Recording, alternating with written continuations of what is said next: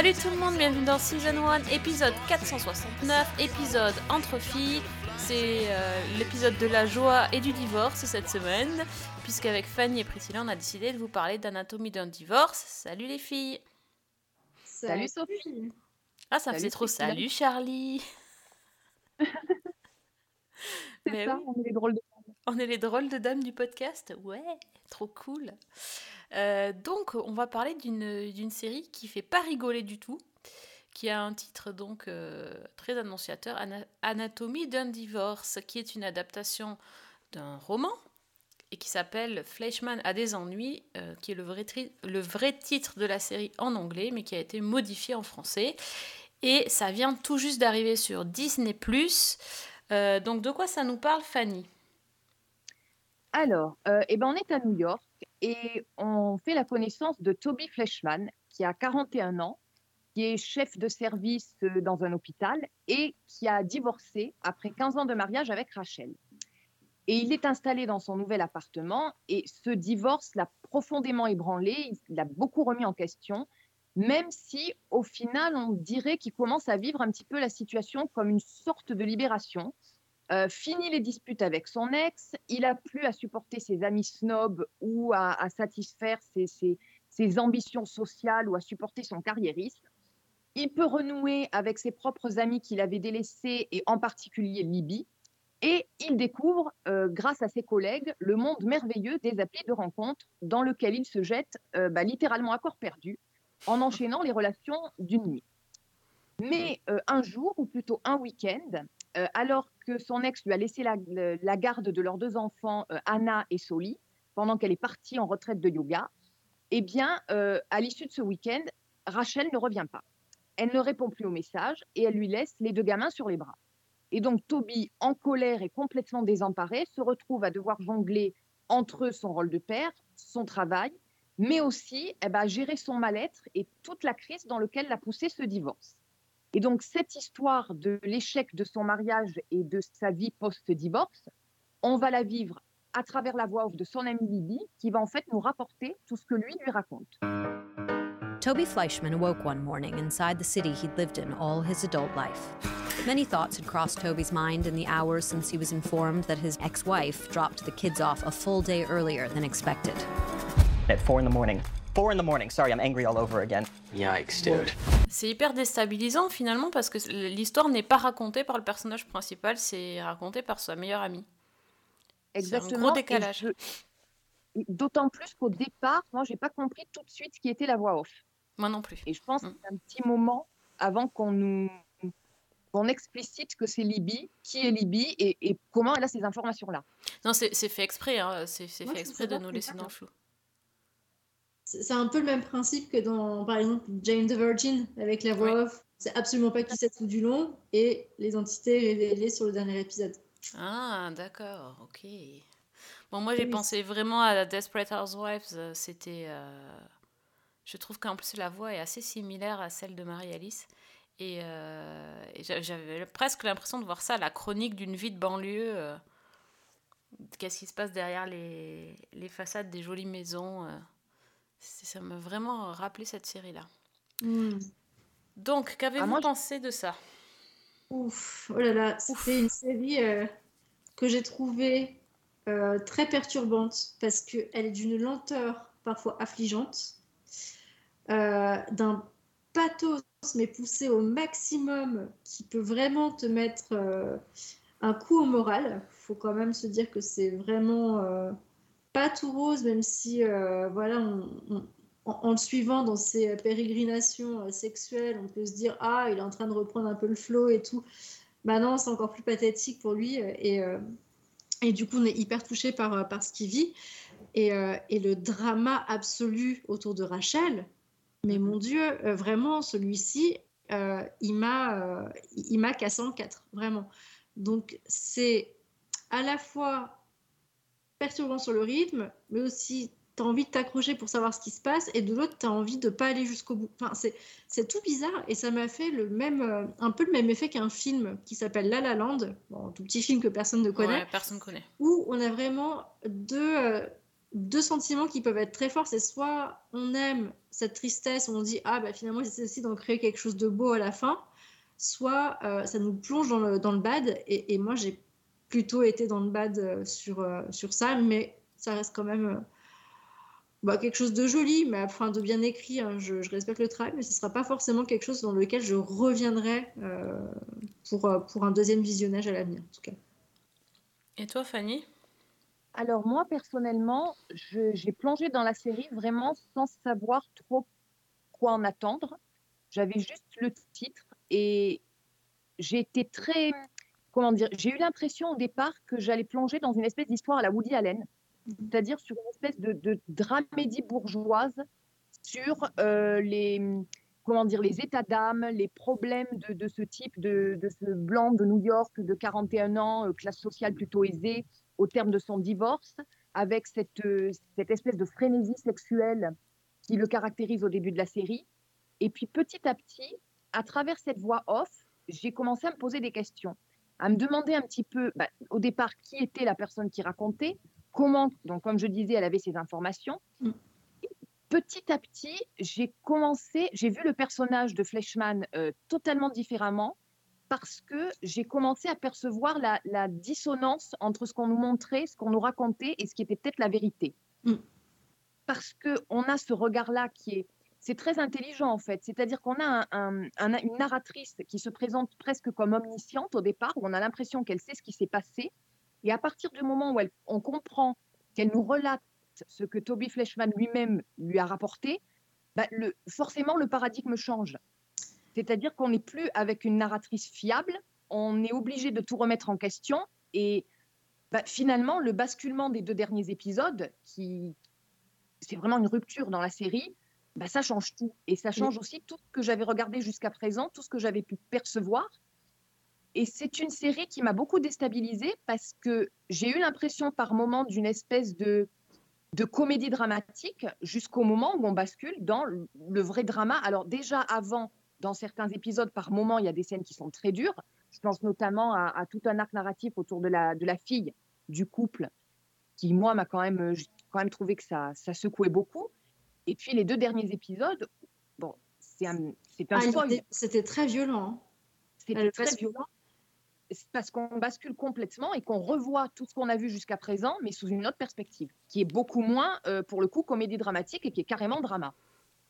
Moi, ça oui. m'avait fait mal, hein, la fin, euh, waouh. Euh, Et en fait, parce que justement, sur la question de la lenteur euh, que, que j'évoquais, c'est je, je- je cherchais quand est-ce. Enfin, vraiment, je pense que j'attendais ce moment fort et il met tellement de temps à arriver que dès qu'il arrive, c'est vraiment un tsunami. Et, euh, et là, euh, waouh, on se prend quand même une sacrée claque hein, en termes de narration.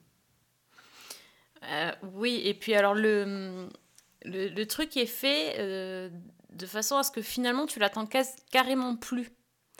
Parce que Ouais. ça arrive tellement tard que euh, moi, au bout d'un moment, je me suis dit, bah non, en fait, ça arrivera pas, quoi. C'est, je, je pensais quand j'ai commencé la série, euh, vu l'imagerie qui est mise en place avec cette espèce de hum, ces, ces images en fait qui tournent avec euh, les gratte-ciel, euh, on voit euh, tout à l'envers, euh, de haut en bas, enfin comment on dit ça, oui, retourné.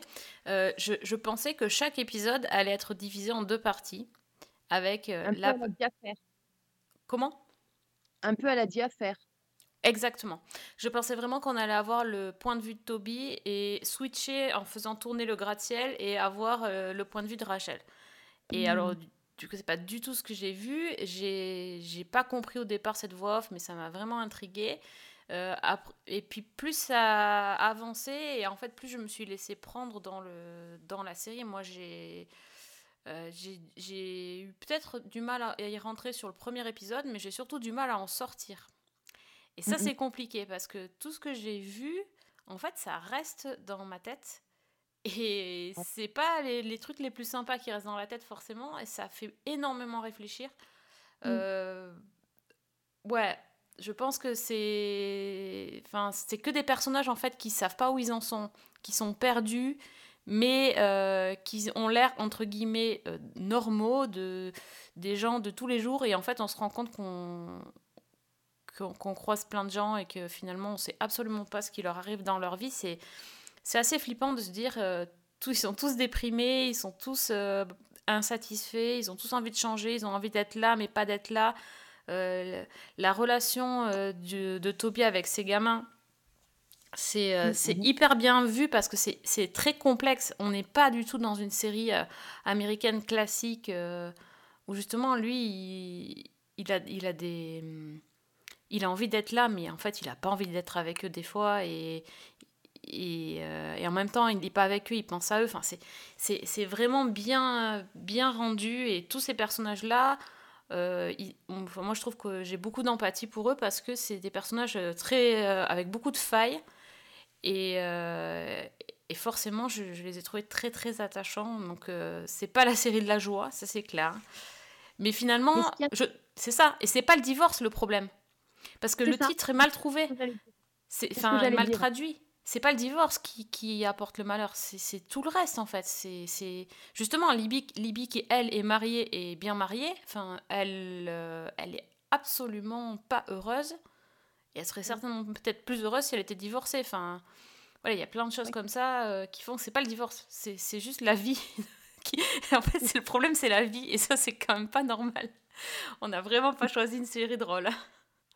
Mais c'est ça en fait, on, on part effectivement de anatomie d'un divorce ou, ou autopsie d'un mariage, si tu veux, mais au Oui. final, on se rend compte que le problème, enfin, la question qui se pose, c'est ce qu'on attend quand on se met en couple, c'est la manière dont on voit l'autre, la manière dont on se voit, la manière dont on se projette dans le futur, la manière dont, euh, arrivé à ce moment-là, on se retourne sur sa vie et où on se dit qu'on n'a peut-être pas fait les choix qu'on aurait dû faire. Enfin, c'est tout ce maelstrom-là qui finalement est cristallisé par le personnage de Toby Fleischman, mais qui, qui impacte absolument tout le monde. Et l'exemple de Libye est parfaitement, parfaitement hum, choisi parce que euh, bah, finalement, c'est, c'est- quelque part, c'est ce qui la réveille. Oui, oui, c'est ça. Moi, j'ai bien. Alors, pour le coup, j'ai vraiment bien aimé la fin de l'histoire de Libye. hein. J'ai trouvé très, très touchante, très émouvante. Avec ses cigarettes. Ouais. Oui, oui, c'est. Non, puis c'est. euh, oh, Il y, a, y a des- il y a des choses hyper, hyper belles, comme cette histoire d'amitié entre, euh, entre Toby et c'est c'est Libby et l'autre, euh, le beau gosse là. Voilà, qui, euh, qui, qui- c'est une belle histoire en fait. C'est c'est ces personnes qui finalement ont été séparées par le mariage, euh, chacun a fait sa vie, puis ils se retrouvent finalement. C'est un peu comme si rien n'avait changé, c'est magnifique. Et puis tu as cette scène totalement atroce où ils se disent des abominations, ils se disent leurs quatre vérités, mais c'est. Moi j'ai trouvé ça dur. Enfin, c'est, euh, j'étais, j'étais dedans, hein, je vous le dis, j'étais à fond dedans et j'ai trouvé ça hyper dur. Ouais, bah, tu vois, c'était une scène qui pour moi fait du bien parce qu'on sortait un peu euh, justement l'histoire de juste Toby et, euh, Rachel. Moi, ça, m'avait bien plu ça. Parce que honnêtement, j'avais quand même hâte d'arriver à la fin parce que je savais tellement pas où qu'il voulait nous amener que j'étais euh, contente d'avoir des petits sas de respiration comme ça avec ces, ces histoires d'amitié.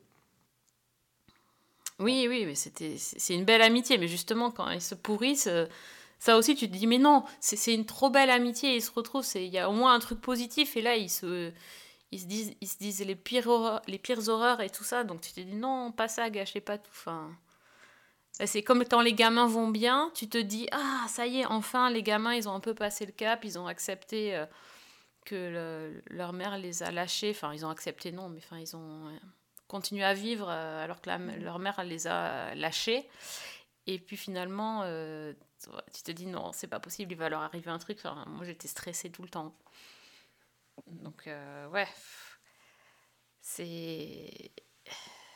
C'est une série. euh, je, enfin, sais pas. Alors, j'ai pas lu le bouquin, mais je pense que le bouquin non plus, c'est pas un, livre à lire sur la plage l'été, quoi. On est vraiment sur du, sur du très très lourd. hein. Mais j'avoue que le titre Fleshman a des ennuis, là. Le titre du bouquin, je vois pas non plus trop le. Oui, Je sais pas. Je sais pas, Il y a un souci de titre avec cette série. ça m'a laissé assez circonspecte également. Ouais.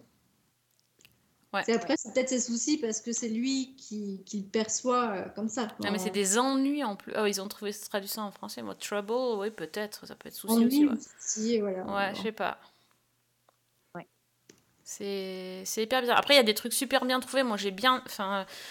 J'ai trouvé ça intéressant, le fait que déjà ça soit la femme qui se barre et que le mec il se retrouve avec, voilà, avec ses gamins et, et à assumer les conséquences euh, de, du fait d'avoir des gamins euh, H24 à gérer, euh, notamment par rapport à son boulot. Enfin, la- le moment où on lui dit ben oui mais toi t'es la femme dans, dans, ce, dans le couple. Et on lui explique qu'il a pris trop de temps euh, pour s'occuper de ses enfants donc il n'est pas forcément le- l'homme le plus intéressant pour les promotions et tout mais je trouvais ça énorme quoi Oui. c'était pas mal le retournement de situation comme ça euh. ouais il y a- il y, a des trucs intéressants Bon, après, ouais, c'est niveau comédie, il faut, le- faut quand même chercher. À part le coup de l'application, euh, oui, et le fait qu'il cherche le nom des nanas avec qui il a couché, ça en rappelle plus. Et puis, il est totalement, totalement distrait par ça, il écoute plus rien parce qu'il il cherche ce prénom. Euh, À part ça, il y a vraiment rien de drôle. Bah, euh, je... Non, enfin, moi, j'arrive... je pourrais pas qualifier de comédie euh, Non. du tout. Non, non, du on n'est pas. On est vraiment que sur du drame. hein. drama pur et dur. hein. Ouais. Là, euh, you. I did not become a doctor to get rich, okay? I did it to live a meaningful life. Money doesn't buy you happiness. Oh, Toby, of course it does. What, are you crazy? You've reached Rachel Fleischman. Is she still gone? I'm starting to think that it hasn't really gone on this long, you know? What if something has happened to her? Euh, Qu'est-ce que vous avez pensé des acteurs? Alors, il y a Bah, Jesse Eisenberg, par exemple, en tête d'affiche. Écoute, moi, je les ai tous trouvés euh, très bons. Jesse Eisenberg, j'étais pas convaincue convaincue au début. Et puis, bah, finalement, je trouve qu'il fait bien le job. Euh, idem pour l'actrice qui joue Libby. Elle, je la trouve Ah, excellente, je mais l'adore. Ah oui. je l'adore. Voilà. Donc, euh, je ne suis pas neutre. Et puis, bah, Claire Danes qui joue Rachel, euh, je pense que c'est un, un genre de rôle dans lequel on l'a déjà vu. Et on sait que bah, ça lui va comme un gant, quoi. Mm. Mais c'était une grosse performance, hein, le rôle de Rachel, euh, franchement. Non, mais c'est. Il était d'une dureté. Ah, Rachel, oui. Pardon. Ah oui, oui, vraiment. Donc, euh, non, non, il était extrêmement bien porté ce rôle, vraiment. A fortiori parce que le, le perso- enfin, l'actrice arrive à jouer le personnage comme on le voit à travers les yeux de son ex-mari et puis comme elle l'est Ouais. en réalité sans qu'il y ait de hiatus entre les deux. C'est-à-dire qu'elle est crédible dans les deux facettes et il n'y a, pas de- il y a pas de rupture. Vous avez pas trouvé un peu bizarre que qu'on voit très peu Claire Danes, en fait, euh, au départ? Ben oui, forcément oui. Oui, forcément, mais tu vois. Moi, je m'y Bah, attends. Bah, plutôt pas bizarre parce que si on part du principe que c'est le point de vue euh, de Toby, forcément, oui, il va oui, plutôt oui. se centrer sur lui que parler de sa femme. Il va plutôt se plaindre lui, moi, je, moi, je, moi, je. Il y avait, il y avait pas, au départ, il n'y a pas tant de flashbacks que ça. Après, ça, il y, Voilà. en a, il y en a quand même plus. Mais euh, comme, comme quand tu vois l'affiche, elle est euh, au centre de l'affiche, euh, j'avais vraiment l'impression, je m'attendais en fait à avoir une série où tu avais les deux acteurs principaux qui allaient euh, se déchirer et puis euh, divorcer à la fin. Alors que c'est pas du tout ça. Mais c'est ce que nous vend le titre et l'affiche. En fait, c'est pas. Et puis je me disais, euh, le grand nom de Claire Danes, quand même, qui est, qui est la, la star du casting. Euh, on Ah, c'est tiens, juste on la une voit pas. Stratégie, euh, une stratégie pour appeler euh, les spectateurs, tout Eh oui. simplement. On la Euh, voit pas tant que ça au départ et tout, mais elle est, elle est absolument, elle est absolument géniale. Donc euh, non, franchement, euh, moi Jesse Eisenberg, pour moi, c'était le, le gars de Social Network. Et Oui. euh, j'arrivais pas, mais je l'ai trouvé vraiment top. Bah tous, hein, franchement. Adam Brody aussi, il est, il est plutôt bien. Est-ce que vous avez repéré euh, Monsieur Ted, Ah, bah oui. Ted Il Barbu était tellement touchant. Moi, j'ai trouvé tellement Mais touchant. hein. Et Ouais. puis, il vieillit bien, surtout. Donc, euh, Non mais on, lui a mis une barbe et ça y est, hein, il est sexy. Ah, Personne n'aurait pu miser te sur le fait que Josh Radnor serait sexy. Bah si, Mais bien sûr que si. c'est la barbe. Excusez-moi, c'est un peu comme Pedro Pascal. On en Ah. reparlera. Voilà, Ça y est. c'est ça. Bon, elle a tenu Ouais, 20 bravo, minutes, elle a prononcé le nom de Pedro Pascal. Comment? Elle a tenu 20 minutes avant de dire Pedro Pascal, c'est bon. non, parce qu'en fait, ce qu'elle vous dit pas, c'est qu'elle a vu- elle dit qu'elle a trouvé que c'était long. Moi, j'ai pas du tout trouvé long la série. C'est juste qu'en fait, elle avait très très envie de regarder Mandalorian et que du coup, elle se disait vite que je finisse cette série pour pouvoir regarder Mandalorian. C'est ça en fait. Vite, je n'en peux plus. Et puis j'ai déjà regardé Last of Us. Vite. Donc, euh, donc voilà, moi j'ai pas trouvé long en fait. hein. Non, moi non plus. Oh, J'avais juste hâte qu'elle se termine. Je- je- j'en avais- Non, non, c'était trop long. Pour moi, c'était trop long. Oh, Bon voilà, bah écoutez, euh, choisissez votre camp. C'est trop long, c'est pas trop long, mais en tout cas, il faut. Voilà, ça c'est vraiment à voir. Ah, donc ça s'appelle donc Anatomie d'un divorce sur Disney. Il y a que 8 épisodes, où il y a beaucoup d'épisodes. 8 quand même parce que t'en as qui sont, ils sont pas du tout de durée égale. Non. Ça, faut le savoir Mais aussi. ils font ce qu'ils veulent sur Disney de toute façon. Ils font, ils font les durées anarchiques. On le sait, on le sait. c'est comme ça. C'est vrai. Mais bon. Euh, donc voilà, Bah, en tout cas, ça vaut vraiment le coup d'œil pour euh, les performances de Jesse Eisenberg et Claire Danes. Elise Kaplan, cœur, cœur, cœur. Voilà. Et puis, si jamais vous avez des projets de mariage, Ouais, regardez-là d'autant plus avant pour être bien sûr. Je ne sais pas. Alors, ça, par contre, il y a peut-être des moments dans ta vie où non, il faut pas regarder ça. Parce que Peut-être c'est une bonne préparation au mariage. Tu ne sais pas. Voilà. peut-être, écoute, euh, regardez-la en couple avant de vous engager. Voilà, c'est ça. Liste des écueils à éviter. Ouais, peut-être. D'un divorce. Peut-être bien, écoute. ça vous évitera les frais d'avocat plus tard. Exactement. Le romantisme est mort avec cette série, de toute façon, ça c'est clair. Ouais. Bon, est-ce qu'on a un peu de romantisme et de, et de jolies choses dans notre bloc-notes cette semaine? Non Oui. Si? Mais Oui, mais. ok. Alors, Priscilla, est-ce que tu as du romantisme? Ah oui. Ah Alors, vas-y. Il s'appelle Pedro Pascal. Il est brun, il est beau, il s'appelle Pedro. Et il a un casque sur la tête. Oui, alors, vas-y, dis-nous tout. Donc là, je m'en étouffe tellement je suis Ah. heureuse. Parce que Quel je me suis Pedro relevée. Quel Pedro as-tu vu cette semaine?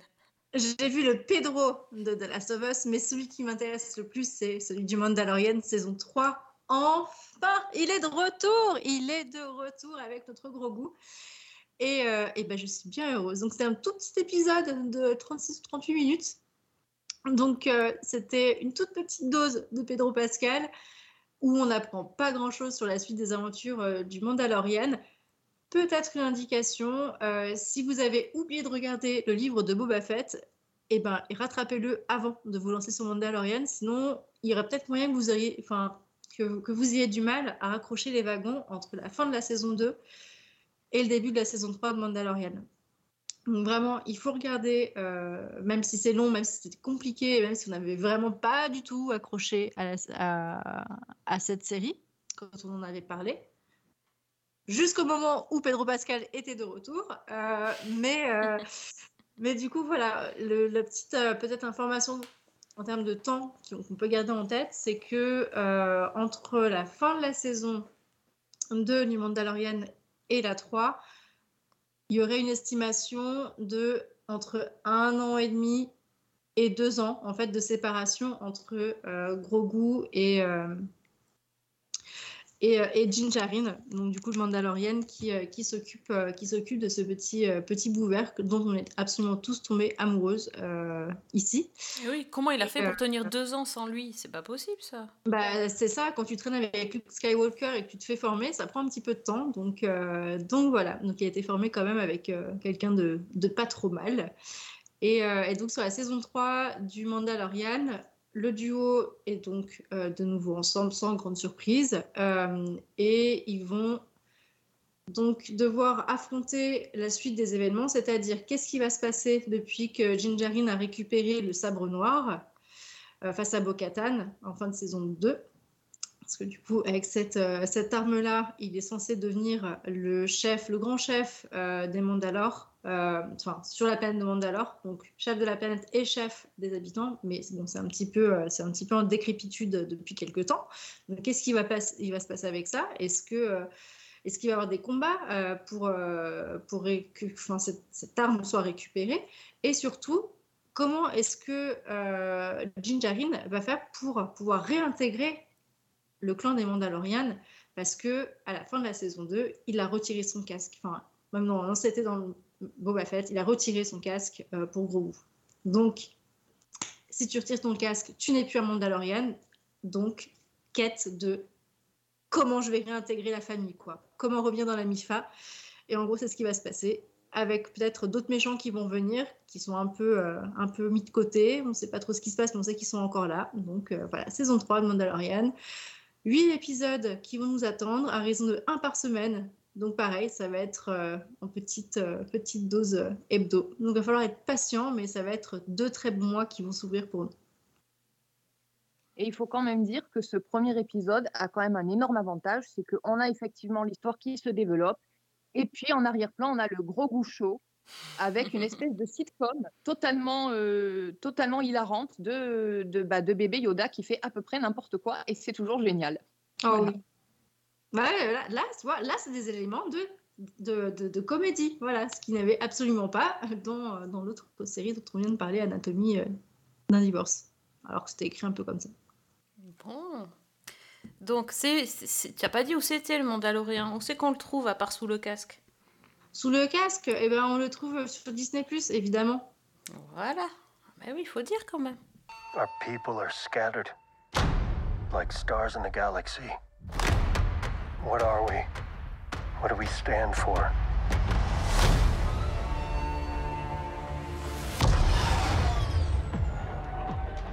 Being a Mandalorian's not just learning about how to fight.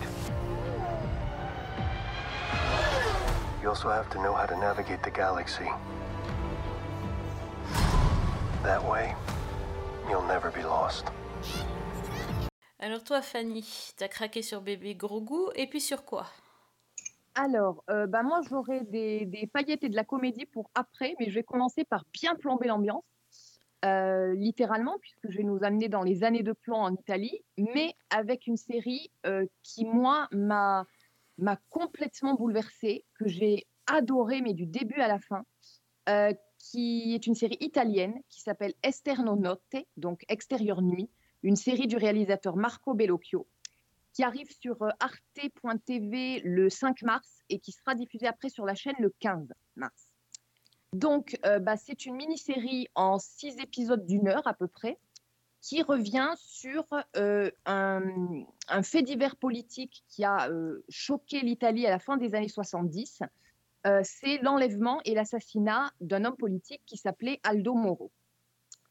Donc, pour remettre un petit peu en contexte, on est en plein dans les années de plomb en Italie, c'est-à-dire fin des années 70, un moment où le pays est la cible des Brigades Rouges, donc qui est une organisation armée d'extrême gauche qui organise des manifestations qui dégénèrent régulièrement en émeutes urbaines, euh, qui orchestre des attentats, des enlèvements euh, d'hommes politiques et d'industriels. Et bah, l'Italie est quasiment au bord de la guerre civile. Et dans ce contexte-là, il y a un homme politique qui est le président du Conseil et le président du Parti chrétien-démocrate, donc Aldo Moro, qui, euh, grâce à son habileté politique et après beaucoup, beaucoup de tractations, est sur le point bah, d'opérer un mouvement de bascule et de signer un accord historique, à savoir instaurer un gouvernement d'union nationale qui irait bah, de son parti des chrétiens-démocrates jusqu'aux communistes. Aux communistes. Donc, euh, bah, évidemment, c'est un accord qui est loin de satisfaire l'armée rouge, les brigades rouges euh, qui sont à l'extrême gauche.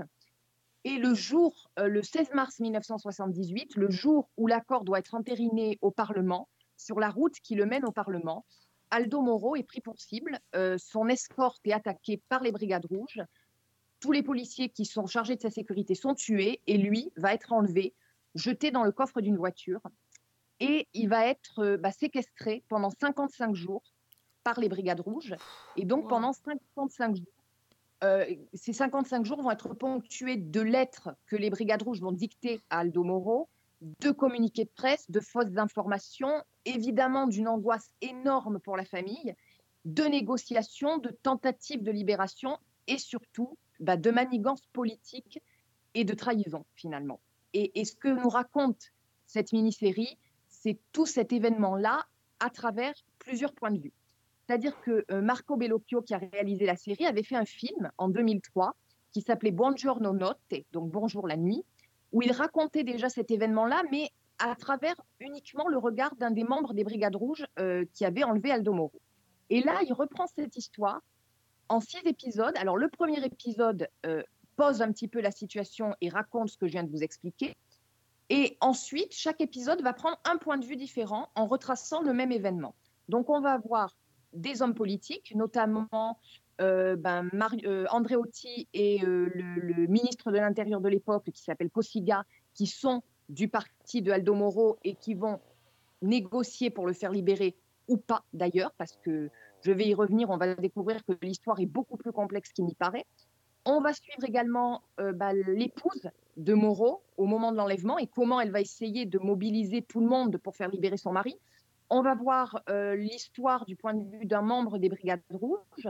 On va voir aussi l'histoire du point de vue du pape Paul VI, qui était ami avec Aldo Moro et qui, contre l'avis du Vatican, va négocier, va essayer de négocier avec l'extrême gauche et de négocier une rançon pour le faire libérer, en vain. Et, donc, on va suivre cette histoire-là à travers tous ces points de vue-là. Et c'est absolument, euh, c'est d'une noirceur absolument terrifiante mais c'est surtout d'une puissance narrative et d'une force qui, moi, m'a laissé. Euh, mais j'étais complètement euh, hallucinée devant mon écran. Déjà parce que tous les acteurs sont excellents, parce que l'écriture est, magnifiquement maîtrisée. Le style de la série aussi, on est dans une série qui, bah, extérieure nuit, mais tout y est très sombre, euh, tout est au diapason de l'ambiance. Et puis parce que bah, finalement, ce que nous raconte Bellocchio, c'est les dessous de cette affaire. C'est-à-dire qu'alors qu'on s'attendrait à ce que toute la classe politique italienne se mobilise pour que ce type, qui est quand même un poids lourd de la politique italienne, qui est en passe peut-être de devenir le Premier ministre, qui a négocié cet accord, eh ben on s'attend à ce que tout le monde se mobilise pour qu'il soit libéré, ben en fait, on découvre que pas du tout.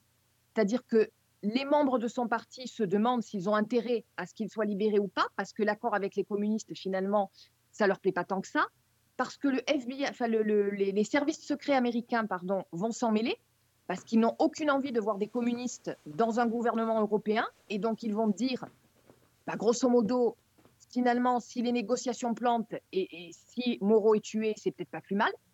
Et c'est tout ce, cette espèce de scandale d'État qui va se dévoiler petit à petit au travers de tous ces regards-là. Et, bah, jusqu'à la conclusion, alors c'est pas un spoil puisque c'est un événement réel, c'est-à-dire la découverte du, corps d'Aldo Moro dans le coffre d'une voiture 55 euh, jours après son enlèvement. Euh, voiture qui symboliquement est égarée entre le siège du Parti démocrate et le siège du Parti communiste.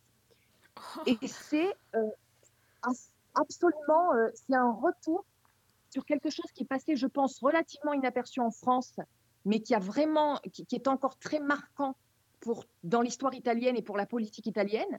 Et cette série, c'est un véritable brûlot parce que c'est impossible de ne pas en sortir complètement révolté quand on voit la manière dont ce type a été traité, dont, sa vie finalement a fait l'enjeu de, de tractation politique et de manigance et de, de toutes sortes de choses vraiment choquantes en coulisses, parce que ben, on a tout cet épisode centré sur son épouse qui est véritablement bouleversant quand on voit la manière dont elle essaie de, de se mobiliser et de faire bouger les choses.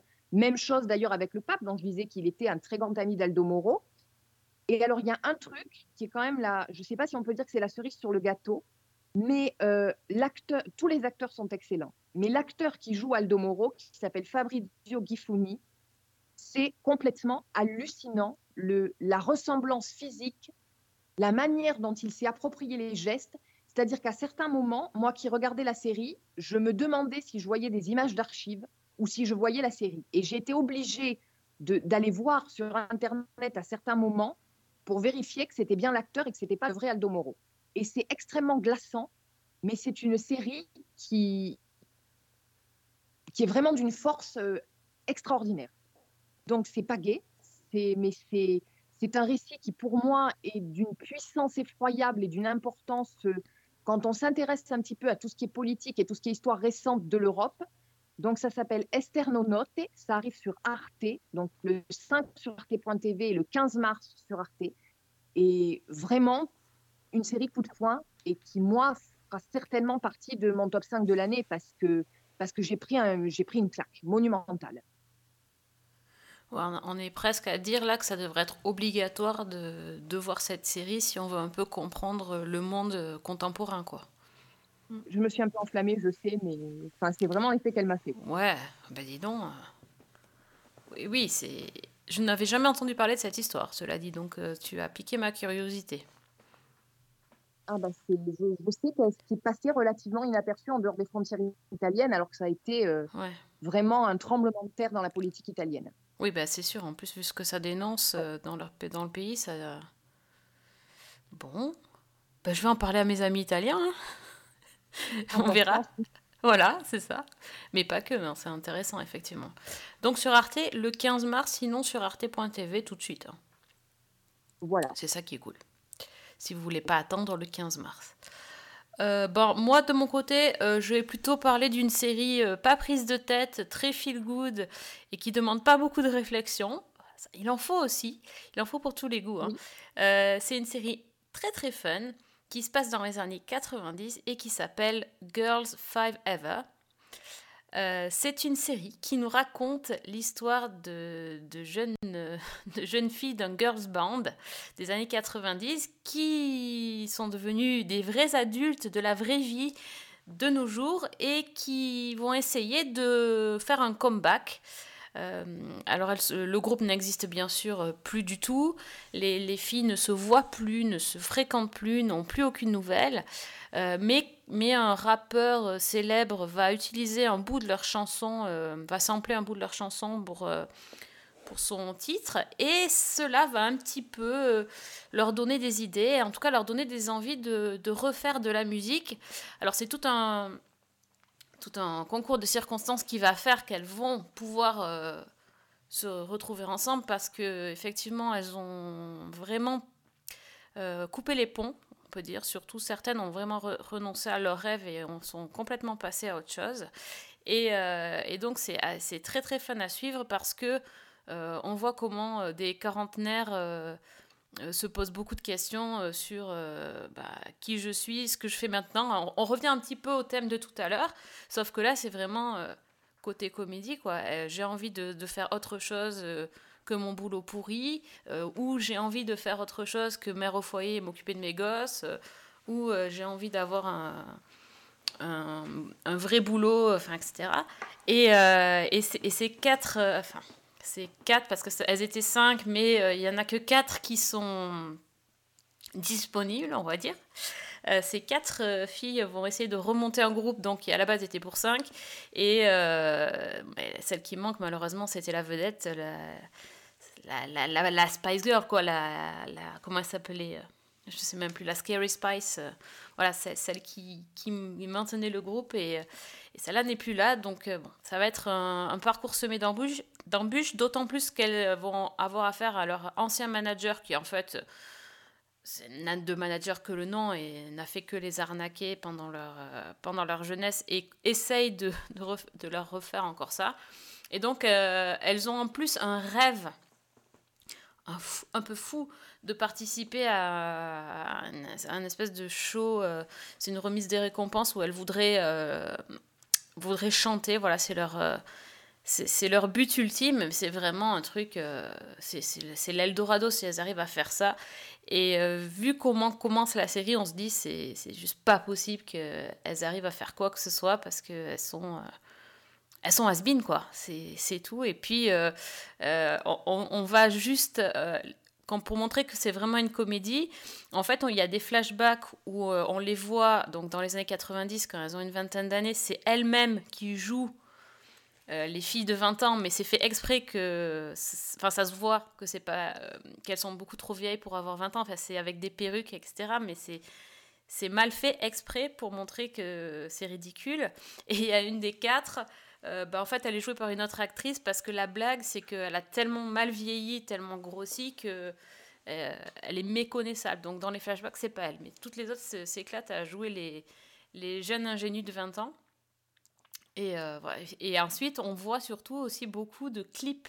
Et ça, c'est très très drôle parce qu'elles ont carrément chanté des. il y a vraiment des vraies chansons de, de girls band et des clips qui sont totalement couillons et, est kitsch et vraiment guimauve, mais c'est mais c'est poussé à l'extrême et du coup c'est vraiment très très drôle quoi.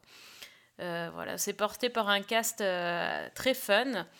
Euh, hum, L'actrice la plus connue, il me semble, c'est Busy, Busy Phillips. Donc, il joue, c'est la blonde qui s'appelle Summer, qui elle jouait dans Cougar Town. elle a fait beaucoup, beaucoup de, de séries. Et, et l'actrice qui est aussi connue maintenant parce qu'elle a joué dans Emily in Paris, euh, et qui joue en fait la, cinquième. euh, la cinquième fille qui ne participe pas au comeback, euh, c'est Ashley Parks, donc c'est celle qui jouait Mindy dans Emily in Paris. Mais on, la voit chanter quand elle était, elle fait les flashbacks, donc on, on la voit aussi, on l'entend chanter plutôt. Euh, voilà. C'est très très sympa. Donc il y a deux saisons. Moi j'ai vu que la première. euh, je me suis forcée à arrêter hein, parce que j'avais très très envie de voir la deuxième saison, mais euh, voilà, il y avait d'autres choses à regarder, donc j'ai mis en pause à la fin de la première saison. Ça date de 2021, c'est très récent et c'est sur Netflix. Donc ça s'appelle euh, Girls 5 avec c'est le 5, hein, 5 Eva euh, pour Forever, mais c'est une blague avec euh, leur chanson. Vous verrez ça dans le générique, vous comprendrez tout parce que y a, les paroles sont sous-titrées, euh, les paroles des chansons sont sous-titrées et vous saurez pourquoi c'est 5 Eva et pas Forever. Blague, jeu de mots nul, mais voilà, c'est c'est plein de jeux de mots très très nuls dans leurs chansons. C'est du c'est bon quand c'est mauvais. Mais c'est ça, c'est exactement ça, c'est que c'est une série énorme qui va à fond dans la caricature, dans les gags, dans...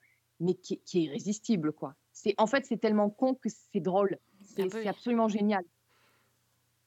oui, oui, oui. Enfin, je, je saurais même pas raconter. Enfin, je pense que si on raconte euh, une des, des situations, ça, ça paraîtrait pas drôle, mais de, leur, de les voir jouer avec le, un tel sérieux. euh, Enfin, les, les, les représentations qu'elles donnent parfois, euh, c'est, elles y sont à fond, elles se prennent pour des méga stars et en fait, elles sont euh, dans, un endroit, dans un environnement qui est en total décalage avec euh, leur, leur euh, façon de se comporter en starlet, par exemple. Enfin, c'est, Oui. y a- c'est- ça joue tout sur le décalage.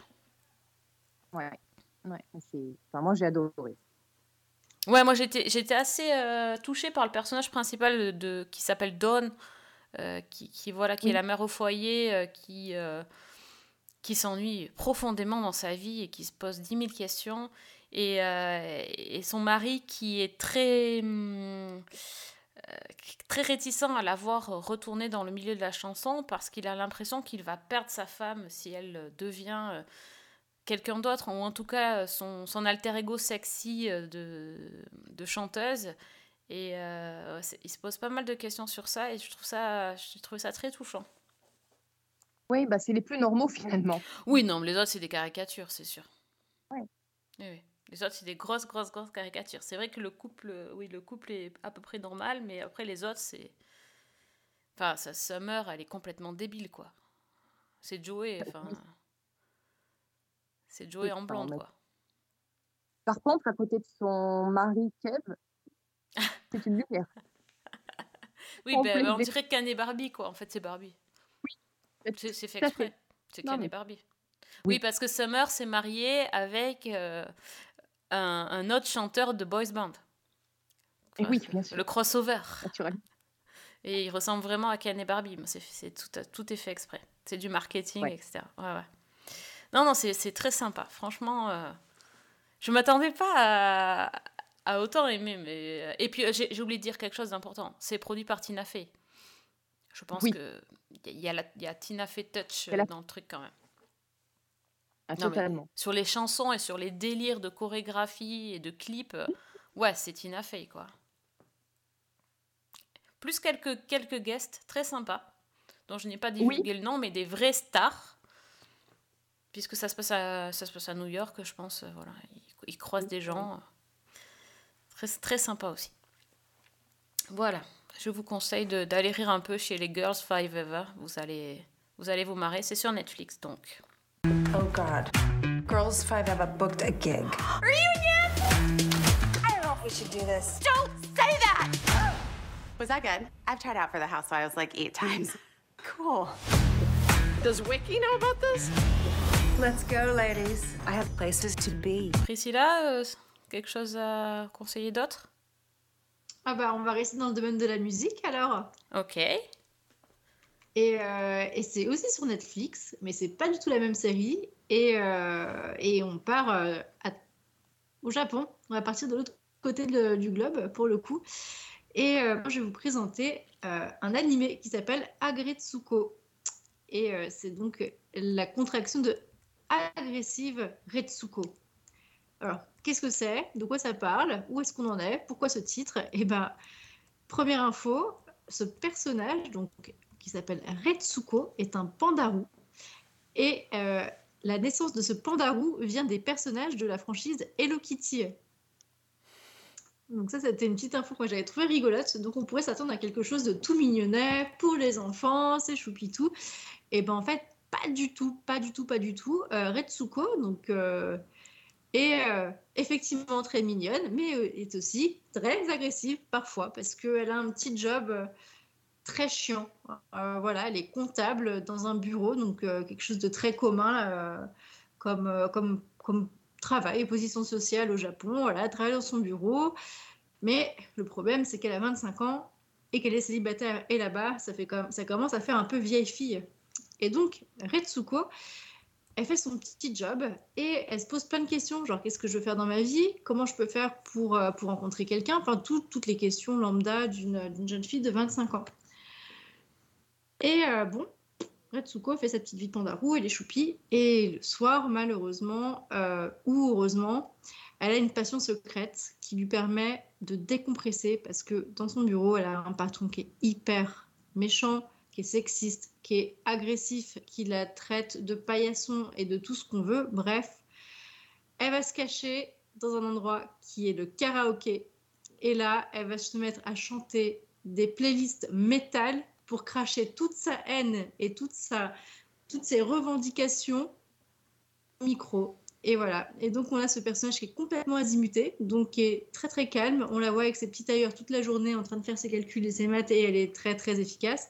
Et le soir, on la voit partir cracher son venin dans un micro, donc on comprend absolument pas ce qui, ce qui est dit, évidemment, euh, mais c'est euh, c'est genre absolument euh, fantastique. Et on, on va suivre du coup cette petite Retsuko qui, qui va euh, en premier lieu, ça aussi, c'est intéressant, se dire que la meilleure stratégie pour quitter sa boîte, c'est de se marier.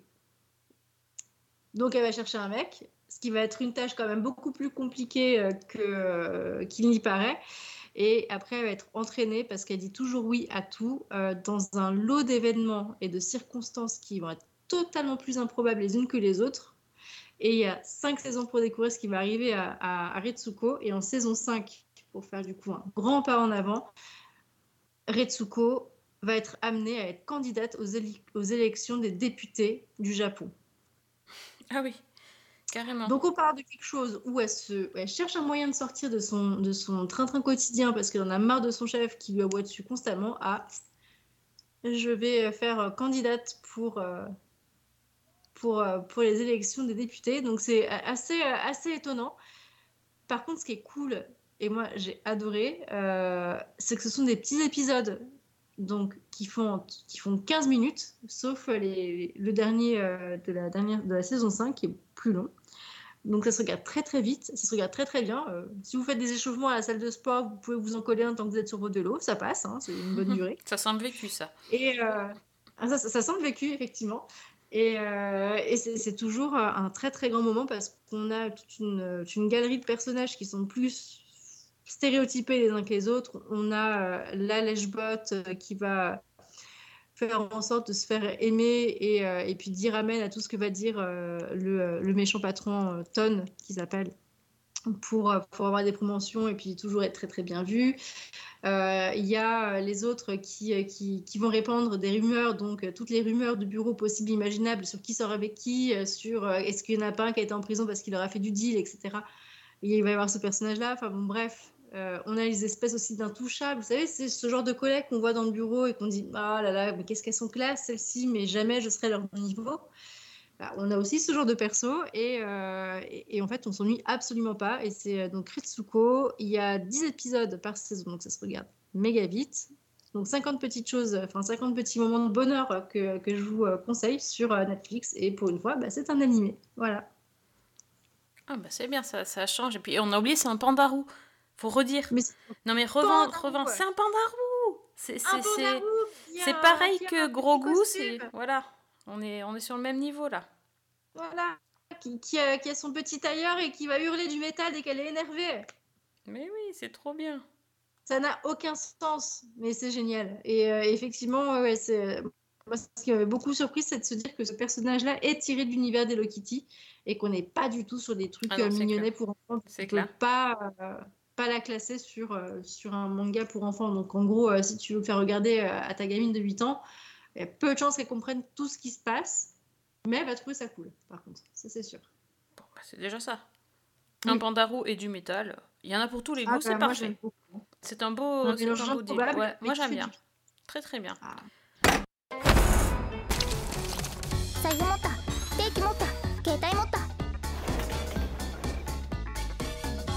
財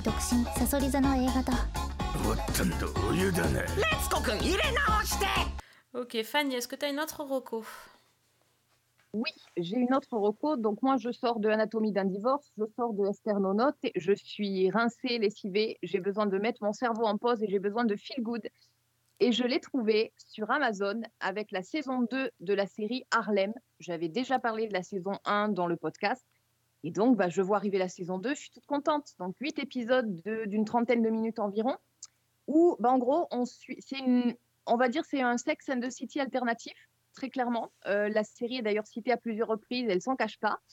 On suit euh, bah, quatre amies afro-américaines à Harlem. Donc, on a Camille, Queen, Angie et Ty. Et la première saison nous avait laissé bah, en suspens, en plein milieu de crises en tout genre, et notamment autour du personnage de Camille, euh, qui renouait avec son ex Yann, alors qu'elle était en couple avec son compagnon. Et bah, le problème, c'est que Yann allait se marier. Et, et la future euh, mariée surprenait Camille et Yann en train de s'embrasser la veille du mariage. Donc on Ah. en était resté là. On avait aussi laissé Queen au moment où elle découvrait qu'elle était attirée par les femmes, ou plutôt par une femme, et qu'elle venait d'obtenir un rendez-vous. Et bah, cette nouvelle saison, euh, elle, nous, elle reprend exactement là où on avait laissé nos personnages. Donc à commencer par Camille, qui est un peu le personnage principal de ce groupe d'amis. C'est un peu la, le- la Carrie Bradshaw de l'équipe. Et donc, on la retrouve avec Yann au moment où ils se sont embrassés sous les yeux de, euh, bah, de la fiancée de Yann, avec tout ce qu'on peut imaginer comme catastrophe. J'ai envie de dire, la- bravo. hein.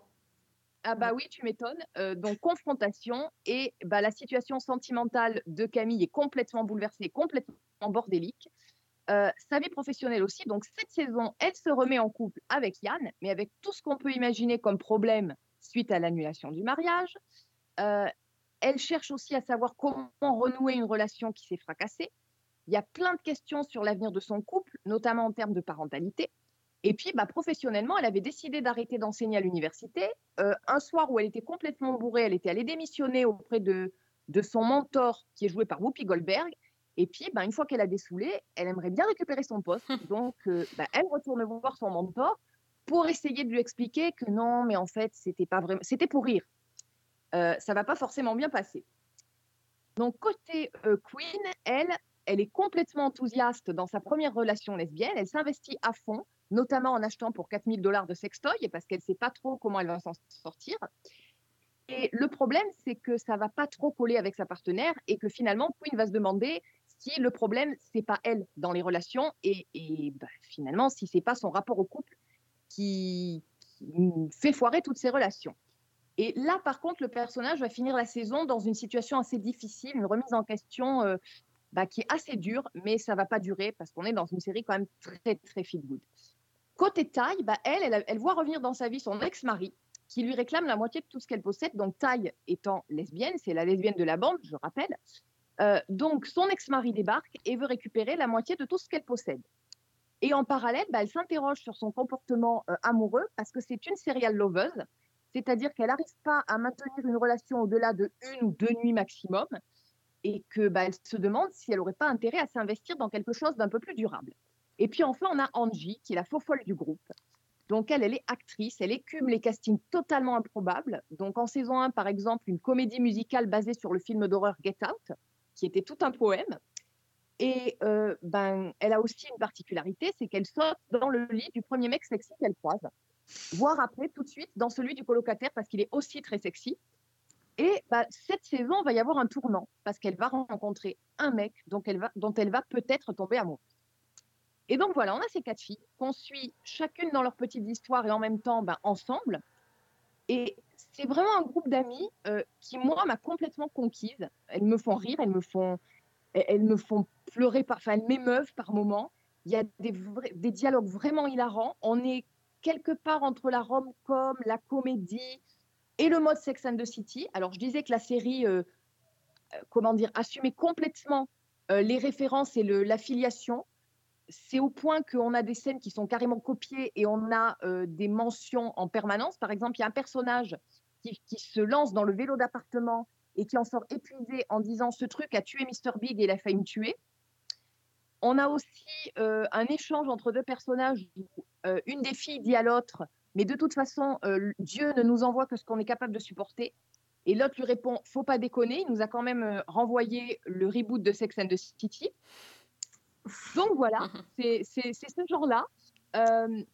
On traite parfois de sujets un peu plus sévères, mais franchement, c'est pas la série prise de tête, c'est hyper feel good, hyper, hyper sympa. C'est vraiment, euh, c'est vraiment cette bande de quatre filles dans ces petits épisodes de 30 minutes. Et au final, moi, j'avais presque l'impression que je faisais partie de la bande. Euh, on partage les bons moments, on partage les mauvais. Et au final, bah, il y a toujours cette espèce de sororité, de camaraderie qui, bah, maintient les quatre à flot. Et c'est, euh, bah, moi, c'est une petite série coup de cœur parce que euh, je mets le cerveau en pause, je regarde ces quatre copines et, et ça fait du bien, quoi. Voilà. Donc, euh, Harlem, saison 2 sur Amazon. Allez-y, foncez et Ah récupérez la saison 1. Oui, Ça a l'air tellement Ça a l'air trop trop bien. Voilà. Ah ben, franchement, c'est Ah moi, ouais. c'est mon petit plaisir parce que euh, vraiment pas de, de... il y a aucune question existentielle, c'est juste euh, de la détente et du plaisir. Et la musique, en plus, pour ceux qui aiment un peu tout ce qui est hip-hop, R&B, etc., c'est du 5 étoiles. Mais c'est d'ailleurs j'ai quand même presque honte de me dire que j'ai loupé la saison 1 déjà, tu vois. Bah écoute, je pense que c'est facilement rattrapable. Et puis, bah, c'est. Je, je parlais de la musique. D'ailleurs, j'ai découvert que c'était produit par Pharrell Williams, donc il n'y a peut-être pas de hasard non plus.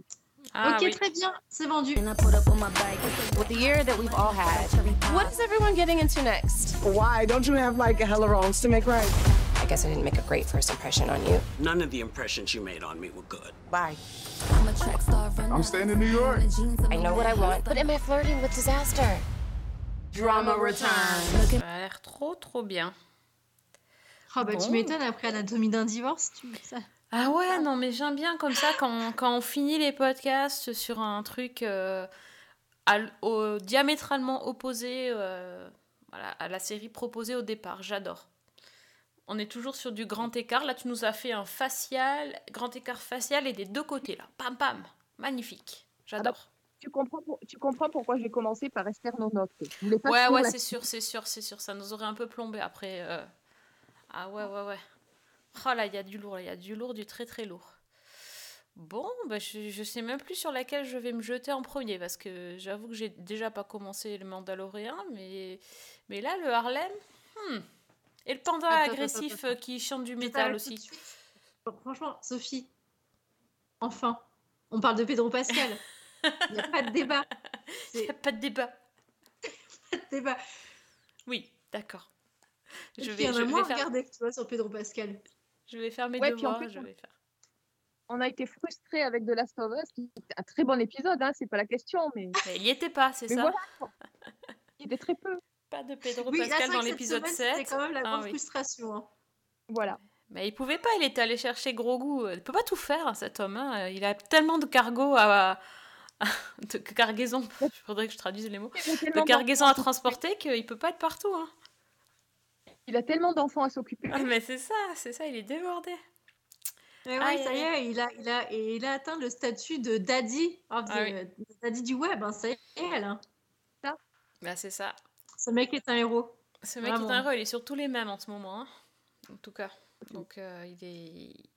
On le voit. Ça, pour le voir, on le voit. Bon, ça c'est cool. Euh, bref, euh, ben, je crois qu'on a terminé notre émission en pile une heure et on vous a conseillé 10 000 trucs. Donc euh, j'espère que vous avez du temps devant vous parce qu'avec tout ça, il va, il va, il va s'en passer des choses. merci les filles pour vos recos pailletés et pas pailletés parce qu'il y a eu de tout et c'est chouette aussi. si on veut discuter donc série et, et Pandarou, c'est où qu'on te trouve Priscilla? Alors moi, je me trouve sur Twitter, euh, sur La Vraie Prise. Ok, et Fanny, si on veut parler série et musique rap, on te trouve où alors, euh, Fanny? On me trouve Fanny L. Allegra sur Twitter. Bon, ben parfait. Puis si on veut parler de Pedro Pascal, vous savez chez qui, chez qui aller, hein, vous avez compris, je pense, visiblement, de quel côté il faut, il faut se promener. en toute humilité. Euh... Ouais, bien sûr. C'est ça, tout simplement. Merci à tous de nous avoir écoutés et suivis. Euh, on vous donne rendez-vous bientôt. En attendant, donc, euh, n'hésitez pas à venir discuter avec nous sur Twitter. Twitter de l'émission at Season 1, tout comme la page Facebook. Et les numéros du podcast sont dispos sur iTunes, SoundCloud, Spotify et sur le site Les Chroniques de Cliffhanger Co. Euh, on vous donne rendez-vous bien évidemment très très vite pour de nouvelles rocos en série. Bonne semaine et, bonne, bonne série. avec Pedro Pascal.